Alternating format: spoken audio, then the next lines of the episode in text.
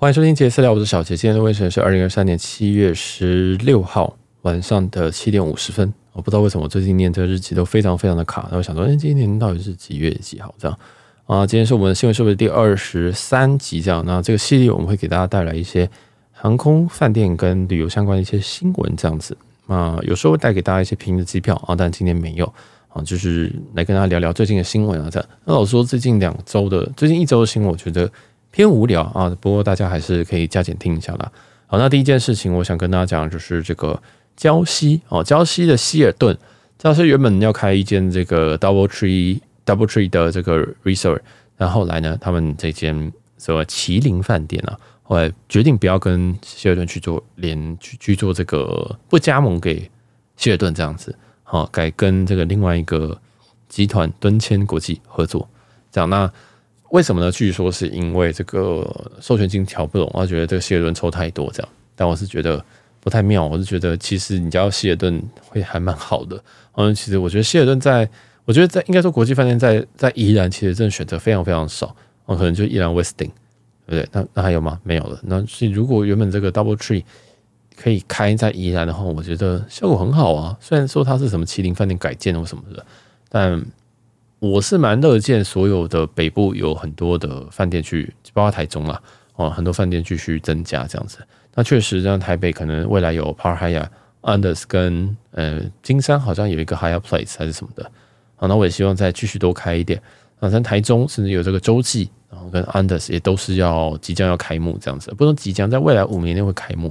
那我觉得这都是好事。还有这个 JW Marriott 对不对？也会在台中。我觉得台北、台湾确实越来越多这种连锁的饭店。那未来如果有玩这些汇集的人，应该也都会确实感受到说，台湾有更多更多的点可以去踩点这样。而且新的饭店通常呃硬体真的是也是不错的，相对来讲体验也会都比较好。但是这边这个希礁溪希尔顿确认是破局啊，确认是破局啊，这就是给大家一个算是一个比较不好的新闻开始了。啊，第二个的话，我们来讲讲这个华航啊，华航的话，这个皮卡丘专机啊。因为皮卡丘专机原本是飞松山羽田，那看起来他们的计划就是说，每一段时间啊会会轮流哦，让他去轮值不同的航线这样子。那有新闻指出说，华航的这个皮卡丘专机啊，未来在七就是这个下半年七月一号到十二月底，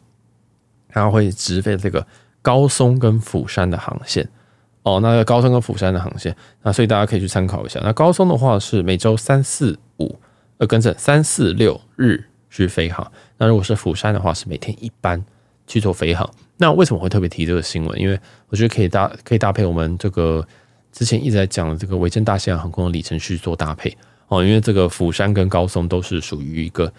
你不需要花太多里程的一个地方哦，它是 CP 值极高极高极高，高到一定会被改掉的。好，大家就是去研究一下维珍大西洋航空兑换华航的一些表格以及一些方法，我觉得。你会感谢我的啊，但是也请大家低调啊，请大家低调，因为我还想换啊。这个就是高松跟釜山航线，那我一定会为了皮卡丘专机特别去飞一趟釜山啊，我想顺便去住一下那个 p a r h i a 的 Busan 啊，那些也是我非常非常想住的一间饭店之一，所以我应该会短期之内吧，应该就会赶紧换一下，想要搭一下这个皮卡丘专机，加上这个去釜山玩一玩，很久没有去釜山了。那高松的话，哎，这个趁维珍大西洋还没改烂的时候，可能可以多飞几趟吧。好，这个也是给大家一些一些小 tips 这样子。好，那下一则新闻是这个英航啊，就英国航空最近开始计划要这个解封 A 三八零，以及给它一些更多的升级这样子。那这个升级呢，基本上就是它把这个内装去做改变。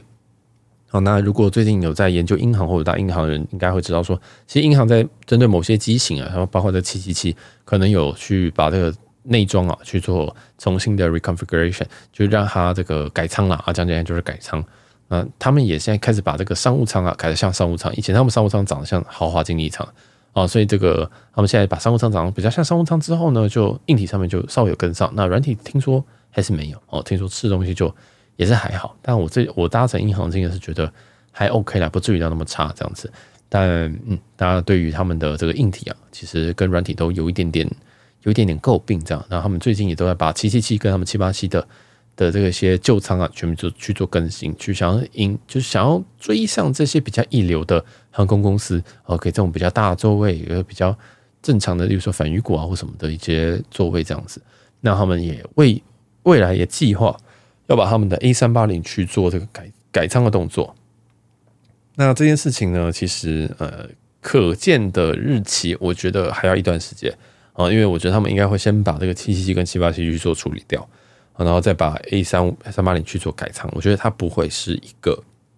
很快很快的可见的一个时间点这样子。好，那这个也是跟大家讲一下，如果你想要打 A 三八零的话，那英航或许是你的好朋友啦。好，那再来的话，接下来下一则新闻的话，嗯，我们来讲讲 IHG 好了。IHG 的话，最近这个有一个改二的消息啊，就是说 IHG 的点房上限，就是你每一个对方兑换的这个点房点数房啊，我的点房上限从原本的十二万提高到二十五万，什么意思？这个是说你今天兑换一个晚上，那现在这 IHG 都是所谓的浮动浮动的价嘛。那十二万啊，未来你是会提高到二十五万，最高会到二十五万点啊，那是非常非常可怕。其实十二万点已经非常非常恶心了，非常恶心了。但现在现在上限提供到二十五万点，那这个折合台币，然后这个 IGG 点数大概是零点一二到零点一五之间，所以这样折合台币就发现说，哇，这一个晚上的点数真的花费也是所费不貲啊。所以这个提供大家一些这个 IHG 是否要变冥币了呢？哈，这个 IHG 其实还是有蛮多很好玩的。的一些，尤其低价的饭店，我觉得 IHG 是一个非常非常值得玩的一个集团哦。但是讨论到它的汇集计划跟它的这个贬值速度啊，真的是非常非常可怕啊。所以一样啊，真这个远呃珍惜生命，远离 IG 这句话是有其道理的。那这边也是提醒大家，如果你有 IG 点数的话，呃，我不我不会叫你去逃跑或什么的啦，就是觉得说，你可能以后以后要注意一下。因为这个毕竟就是浮动制的遗毒嘛，浮浮动制就是会造成一些这个饭店它的上限会变非常非常的恶心，所以我们才会这么珍惜凯悦集团。他们只是有这个淡旺季之分，但是他还没有走上这个其他集团这种就是嚯嚯，今天上限直接二十五万点每一个晚上这样。好，所以这个也是提醒大家。那既然讲到凯悦，我们就来讲讲这个凯悦也有一则不太好的消息，就是他们跟 M MGM 的合作。即将要结束，那这个合作是指说他们互相 match 这一件事情。那为什么这个会跟海尔会有关系呢？原因是在以前大家在冲这个凯悦集团的会籍的时候，常常会利用 MGM 的系统哦，因为因为 MGM 在 MGM 在这个 Vegas 它有很多很便宜的饭店，因为他们这些饭店基本上都是靠赌场为生，他们不太需要有一个非常高额的哈的这个房价去去维生这样子，所以他们的饭店可能就三十块。三十块美金甚至二十块美金这样，但是因为在 Vegas 上面有一个所谓的 resort fee，然后他们就有一个 fee，那 fee 大概是二十二十五、三十五块美金左右。也就是说你，你你在每你在这个 Vegas 在住这些饭店的时候，你每一个晚上都还要再额外付一个 fee，那个 fee 蛮贵的哦。所以所以说，在这个 MGM 的集团底下，他们就提供了 MGM Gold 他们的金卡可以免掉这个 resort fee。那免掉 fee 可以怎么样呢？有人说，嗯，那这个有什么关系？好。重点是 MGM 跟 Haya 它的这个合作啊，是可以让你把 MGM 的的这个房晚直接累积到 Hyatt 里面，然后直接累积到 Hyatt 里面，也就是说，你可以用 MGM 的价格，你可以用三十、二十、二十几块美金、三十块的这个价格去住到海雅的，去获得海雅的房晚。哦，这样听这样有听得懂吗？例如说，好，例如说，今天你为了要冲 Globalist，你为了要冲这个凯悦的环球客六十万。那你就去住这个某一个 Vegas 的饭店。那因为你有你你用这个你用这个凯悦集团的汇集去 match 到了 MGM 的金卡之后，哦，你就你就可以免掉这个 resort fee。resort fee 免掉之后，你就可以疯狂的住，你就一次住六十万。哦，你也不用，你可以分开住六十万。你分开住六十万之后呢，你就可以拿到这个凯悦的 Globalis。那其实这个凯悦的这个环球客啊，就是 Globalis，它本身的价值其实真的很高，因为它会送。它你在达成六十万的这个过程当中，你会获得套房券，你会获得免房券两张，那两张免房券的价值加起来大概是两万块台币左右，哦，大概是市价两万块台币。但其实如果你真的兑换的好的话，它要你要突破四五万都是没有问题，啊，所以这个本身呃海海尔的 Globalist 它的待遇也比较好，啊，待遇也比这个其他集团来的稳定跟好这样子，啊，所以很多人会去这样冲，那就是花一点这个 MGM 的钱。你就住这 MGM 饭店，然后可能一个晚上就是不到一千块，你刷个六十万，直接六万块直接拿到 Globalist，这算是非常非常的便宜哦，这非常非常的便宜。所以那未来这条路呢就被封死了。为什么我现在敢讲这么多？是因为因为即将要结束了啊，因为即将结，你未来要这样刷的话，你就每一个晚上都还要付一个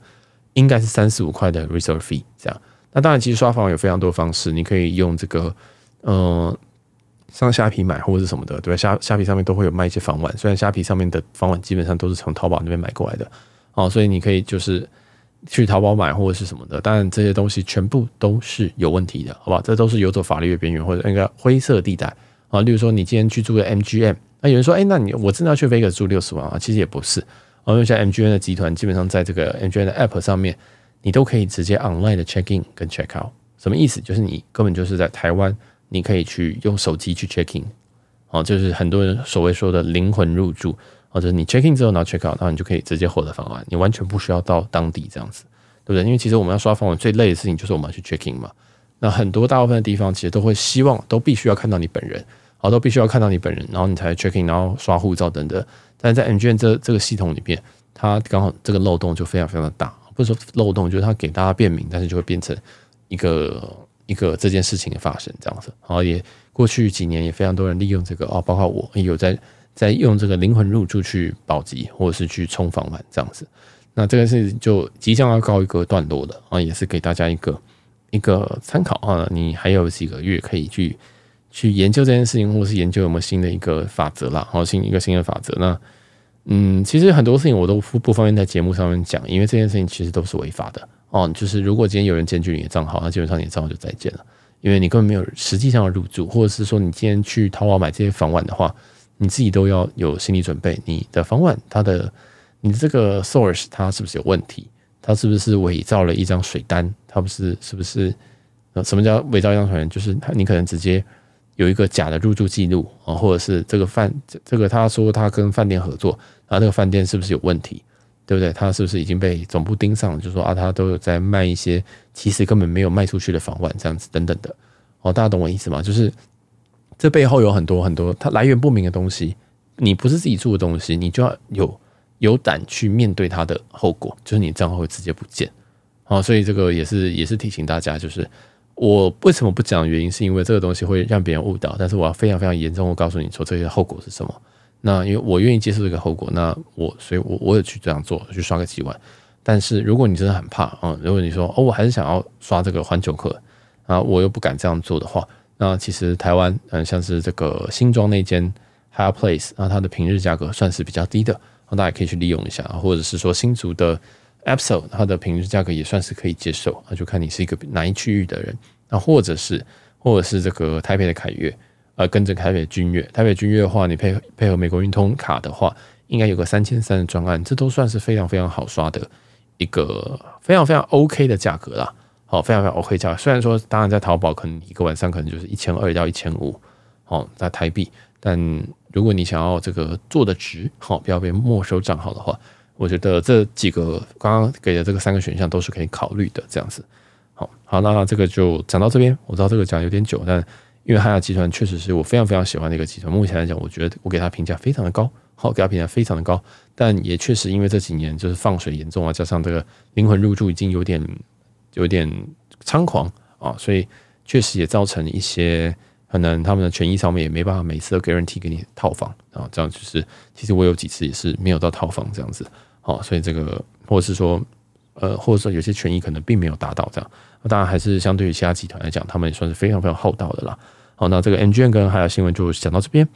那现在这新闻的话，我们来讲这个国泰航空。国泰航空的话，在这个月的应该是十九号吧，把他们的头等贵宾室，这这则新闻我应该上周有讲，头等贵宾室的的 pier 啊，终于就打开了。所以如果你有这个绿宝，或者是你有搭头等舱的话，其实可以去这个重温一下，毕竟这个。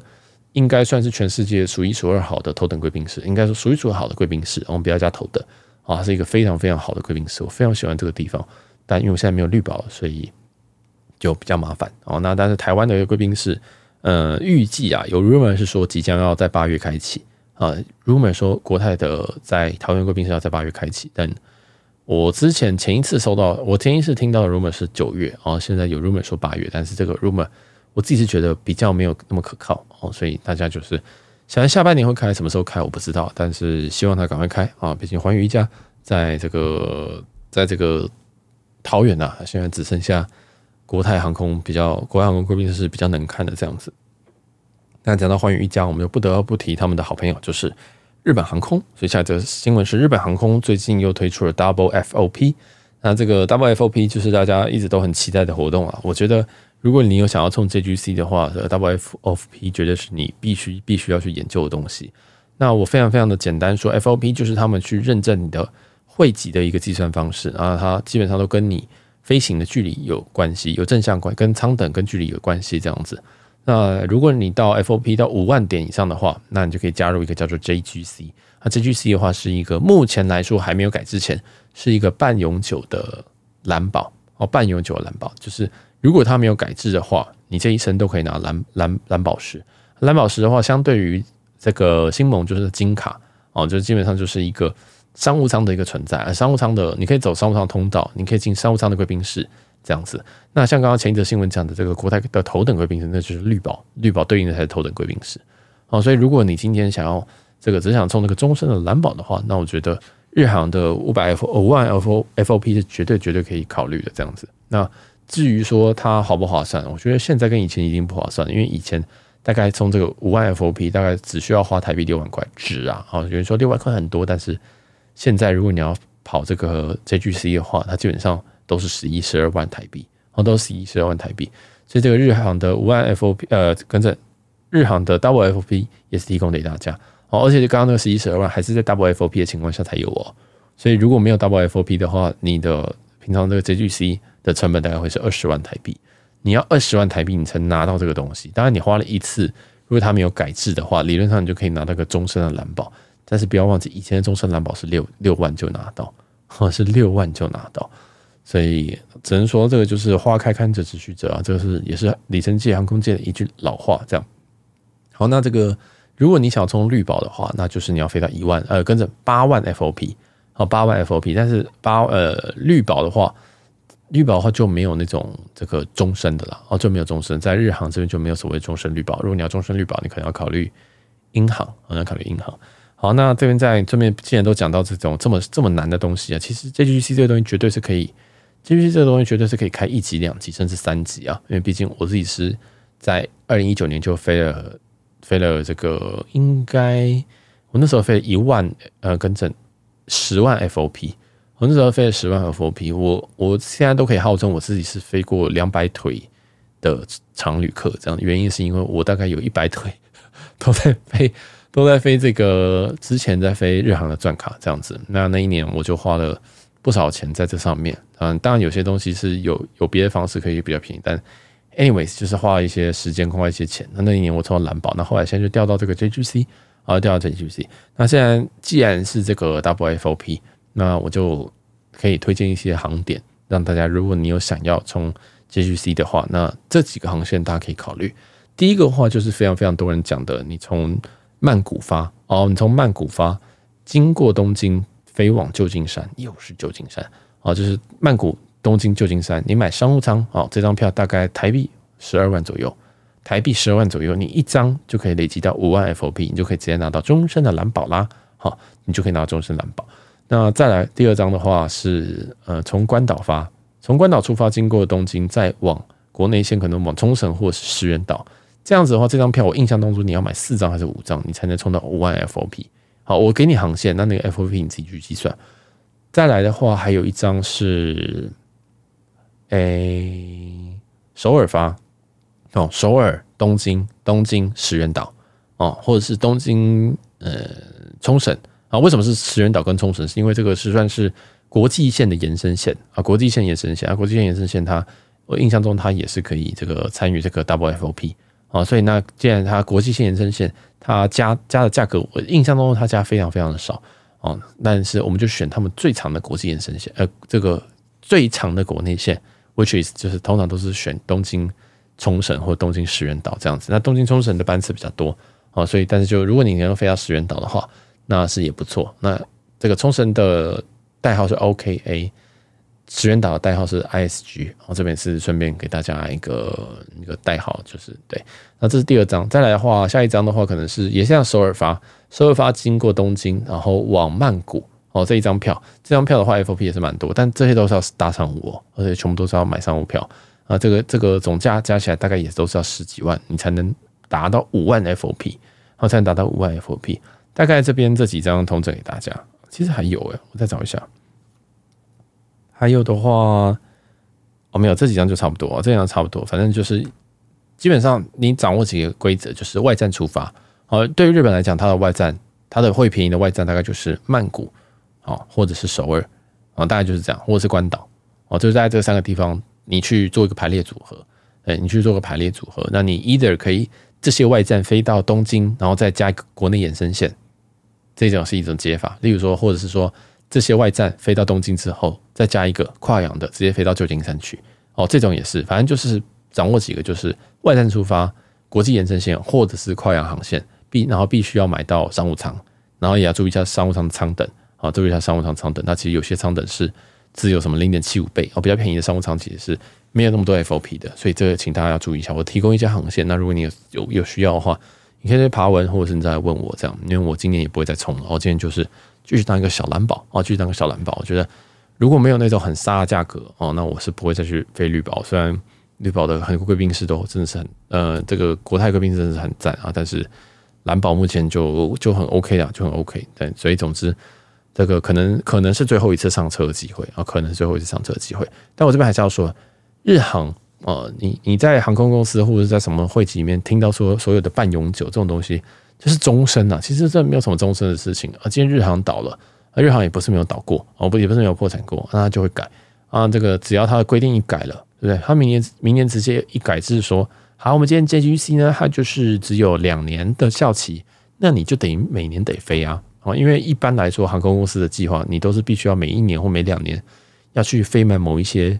这个，你要飞飞满某一些航段，或者你要飞满足够的里程，然后你才能够继续。当他们所谓的常旅客嘛，所以其实这种计划本身就一个比较有点比较激情，也比较 tricky 一点，会比较比较比较 tricky 一点，所以我不知道未来会怎么改。然后我当然希望他不要改太多，但是呃，他怎么改都你都没有办法阻止他啊。所以这个终身到底他是不是终身，我是觉得很难说，很难说。好，那这个日航这边就讲到这边。我知道这一集好像有点讲都太多太难的东西。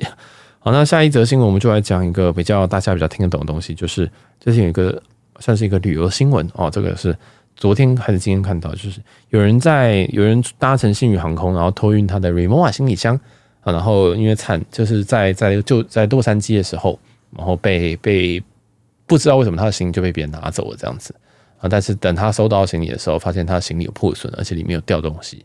哇，这个这个人绝对不是我，我因为我是在旧金山掉。哦，我是在旧金山掉，但是我的，而且我掉的东西是十几万啊，所以我我但我目前还没有，我目前还没有就是打算要把它丢去记者或什么的，我想看长龙到底会怎么处理。但 anyways，就是呃，星宇这边是说他没有要赔哦，但我是觉得很合理哦。我老实说，这个我是觉得合理的，因为里面的东就是，如果你今天行李箱遭旅客误拿，那这个就已经超越了信宇航空能够，应该说航空公司能够处理的范围。哦，那这个接下来，如果你现在如果还是老样子，如果你跟这个人发生一样情况，就是你在你在进行转盘，然后或者是你拿到行李的时候，你发现你的行李损坏，第一个事情你要去找行李的，你要去找行李的这个这个服务的中心，或是反正就是当地的你搭什么航空，然后去找他们问他说，我这个行李损坏，我要我要去拿，你要拿一个证明，哦，这很重要。拿证明之后再来检查东西有没有掉。检查东西有没有掉，然后请你记得录影，哦，记得录影看一下你东西有没有掉。如果掉，马上报警，啊，直接报警，直接去跟他讲说，哦，那我要报警，那这个东西，那你要留个记录，这样子，啊，一定这两个事情是非常非常非常重要，因为如果你没有报警的话，航空公司是不会主动配合的，不会主动帮你去查说这个东西掉了。但是如果你今天去报警的话，警察会去问航空公司说，哎，所以这什么状况？那我们可以去跟航空公司调，或者是这个机场去调一些监视录影器，说明他是被偷走。但如果你今天没有报警的话，星宇航空不可能跟跟跟那个美国的洛杉矶机场说，哎、我看一下你那个行李转盘那边哈，是不是被什么小王八蛋拿走？他没有这个权利去调录影器。好，所以我还是非常非常建议，如果你今天行李有破损，而破损很严重，跟我一样，或跟这个人一样，请你马上报警。好，请你马上报警。甚至我都在想说，是不是你即使没有掉，你都要报警？对，就是即使你确你都不确定它里面有没有掉东西，我我觉得说不定你都应该要报警。啊，因为这个真的是有点。我自己的经验，大家可以去听前几集 UA 大满贯，那个非常的精彩。但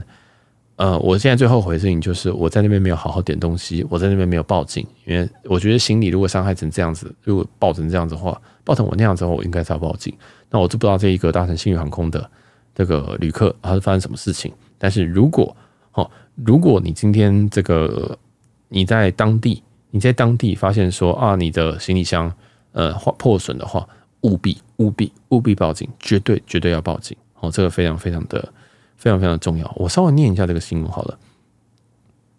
他说有民众搭着新宇航空从日呃美国洛杉矶旅游，不料行李箱遭旅客误拿，找回来的时候，将近里面五万元的价值物品却统统不见。当事人不满地请，收到行李箱的当下没确认是否完好，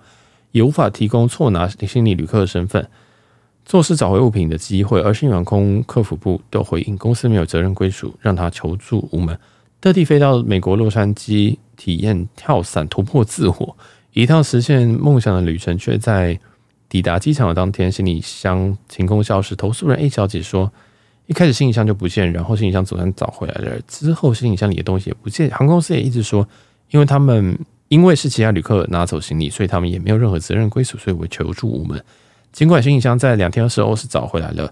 但原本锁扣上的锁确实被打开，里面工作用平板、钱包、美金都不见，损失将近五万元。从事人 A 小姐说：“现在就是把责任归属都都在误拿我行李箱的人身上，然后我想跟他们请，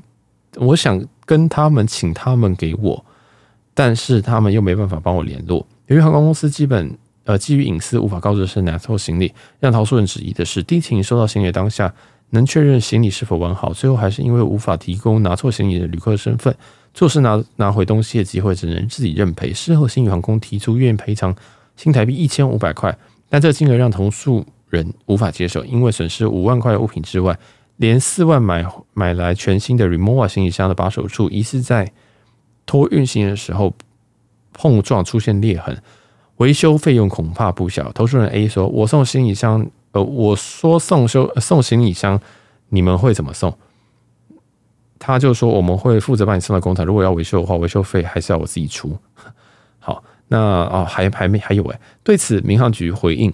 行李是在转盘为被误拿，依照航空公司呃依照航空公司没有连带赔偿的责任。新员工则表示，由于旅客彼此间的行李误拿未表达心意，将协助旅客修复行李箱。如果旅客报警，将会全力配合调查。这回投诉人一趟快乐旅程，因为行李被误拿，好心情都被打坏，只能判，只能判刚当事人能够找，能够快速找回这个当初遗失的行李。这样子，东森新闻。好，我这两天的新闻念非常非常久，因为我其实还没有特别特别认真去呃，特别特别认真去想这个新闻。但是我发现它其实跟我的处境非常的像，除非它呃，只是它损失很小而已哈。这个。它是一样是 Rimowa 行李箱，然后还有它的行李箱没有变形，然后它的行李箱长的样子是，它只是把手有碰到啊，有裂痕，然后它里面的东西可能是平板掉，然后说平板掉我就算了哦，但是好不管这个这个这个这个我读这个新闻真的是五味杂陈，我的妈呀！哦，那总之啊，如果你是在当地的，就拜托报警啊；如果在台湾的话，你报警也是没有办法啦。就如应该说你你你你掉的地点是在美国，那台湾报警是绝对没有办法。那如果你今天掉的地方是在台北，那你就跟台湾台北报报警，我觉得是有机会的，哦，是有机会的，就是他们一定会调监视录影器，帮你帮你看一下这样子。好了，那这个新闻就是就是一则算是砥砺我自己的新闻这样子。如果如果有有必要的话，我再来我再把新闻再 provide 给我的新闻再 provide 给这个我再再再 provide 给我的记者，好，要不然这真的是我真的觉得我自己真的是有点。有点不知道说什么，我自己真的有点不知道说什么。这个真的，你可以听这个一位大满贯那一期，真的是无言到极点。我的新闻绝对不是一个新闻稿都可以写完的，就是真的是太太太诡谲了。就是，唉唉，真的是不知道在干嘛啊！真的不敢，我已经我已经无言了。好了，不管我们这我们这集因为新闻是不急，所以我们就不要讲那么多废话。那如果有兴趣的话，其实可以去听我们前面几集，包括我新小图养老那几集，或者是。因为大满贯，或者是我们在前几集，我们其实这我们其实这个节目内容都还蛮 focus 在旅游方面。那有时候也会讲讲我生活的一些东西。那如果你有喜欢什么集数，也可以特别跟我说，或者你想要听什么东西，你觉得说，哎，日航这很有趣，想想听我讲 JGC，想听我讲信用卡，想听我讲什么东西，甚至你想希望说，哎，我可以帮你见解一下你的里程计划，什么的，我都觉得非常非常的欢迎。我蛮想开一个系列，是专门在帮大家解决问题的这样子。对，我也很欢迎大家来 Q&A 或者是这个五星留言呢，帮我吹捧一波，因为真的蛮需要。毕竟我们这个是一个没有没有任何，我没有在收大家会费嘛，哦，或者也没有这个卖，也没有卖房，也没有卖课，也没有卖机票，也没有卖美卡，所以我觉得这个就是大家佛系抖内，那或者大家问我问题。大家鼓励对我来讲就是很大动力，这样子对，那也希望可以做出一些比较很纯净的内容，就是想要跟大家分享一些有趣的知识、有趣的知识、有有趣的一些内容啦。这样，那也很感谢很多的有越来越多的听众在支持，啊，有些有给我这个小额抖内或者是订阅，都非常非常非常感谢大家。好，那我是小杰，那我们的新闻速递六十三集就先这边告一段落啦，那我们下一集再见喽，拜拜。